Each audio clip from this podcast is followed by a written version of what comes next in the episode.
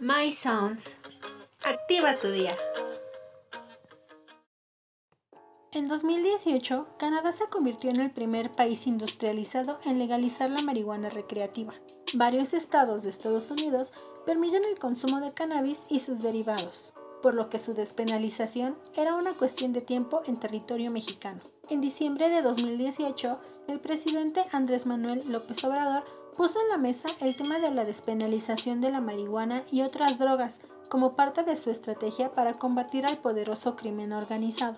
En un día calificado como histórico, los senadores mexicanos, la Cámara Alta, aprobó la legalización de la marihuana para usos recreativos, científicos, médicos e industriales, lo que podría crear el mercado de cannabis más grande del mundo en un país azotado por la violencia de los cárteles de la droga. La población opina. Bueno, la verdad que el consumo de la droga, no, no nada más la marihuana, cualquier tipo de droga o, de enervante, como se le llame, pues siempre ha sido parte de la cotidianidad de las personas. Como decimos aquí vulgarmente, el que quiere tomar busca la manera de tomar, el que quiere drogarse busca la manera de drogarse. Por una parte la ley ahí está bien.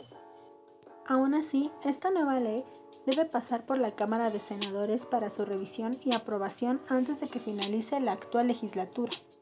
Con esta iniciativa, México da un paso más hacia la legalización, sin olvidar que antes debe contar con la aprobación del Senado para que se pueda eventualmente publicar en el Diario Oficial de la Federación.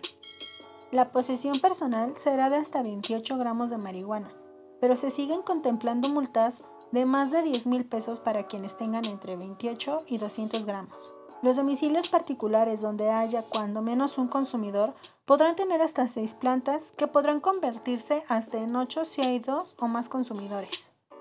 Se podrán crear asociaciones o clubes de consumo que tendrán entre 2 y 20 miembros mayores de 18 años con un máximo de 4 plantas por socio y menos de 50 plantas de marihuana por grupo. Podrán cultivar y tener sus propias plantas para consumo personal. El Estado promoverá campañas para inhibir el consumo en menores de 25 años. Las empresas que comercialicen la marihuana para consumo lúdico deberán atenerse a un etiquetado estricto con la leyenda solo para venta en México. Deben tener paquetes resellables a prueba de niños y poner advertencias sobre los efectos nocivos a la salud, similares a los de cajetillas de cigarros. La venta de cannabis y sus derivados no podrá hacerse por medio de máquinas de autoservicio, correo, teléfono, internet, ni por cualquier otro medio de venta no personalizada. Queda estrictamente prohibido manejar bajo los efectos de THC, compuesto activo de la cannabis, cualquier vehículo, así como manejar o operar equipo o maquinaria que pueda causar daños a terceros. Queda prohibido hacer cualquier tipo de trabajo o actividad laboral remunerada bajo los influjos de la cannabis. Escuchamos a Cintia López, diputada del PRI, partido que votó en contra de la legalización.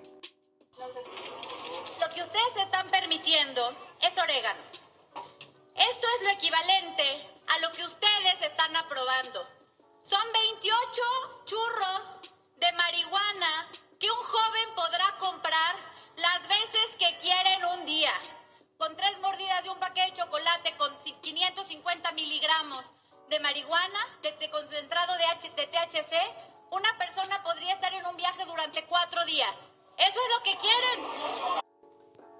embargo, la iniciativa propuesta por Morena incluye, entre otras cosas, la creación del Instituto Mexicano para la Regulación y Control de Cannabis.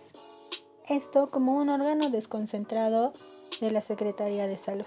Este nuevo ente emitirá cinco tipos de licencias para controlar algunos de los actos relacionados con el cultivo, transformación, venta, investigación o exportación. Las opiniones sobre la legalización son completamente encontradas. Todos los partidos opositores y conservadores dan todo tipo de opinión para desprestigiar esta propuesta. Escuchamos a Héctor Jaime Ramírez, diputado del PAN. Con esta ley se pretende hacer de México un país productor de drogas. Y la tendencia está a la vista. El presidente López Obrador se apresuró a decir que ahora sigue regular, óigase bien, legalizar el cultivo de la amapola.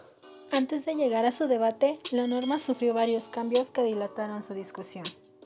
Pero lo que hace énfasis en esta ley es que solo personas mayores de 18 años podrán cultivar y portar marihuana y sus derivados. Los ejidos y comunidades agrarias que han sido afectadas por el sistema prohibitivo pueden ser titulares de más de una licencia por cultivo y transformación de la planta de marihuana. Con más de 120 millones de personas, México representaría el mayor mercado de marihuana del mundo por población.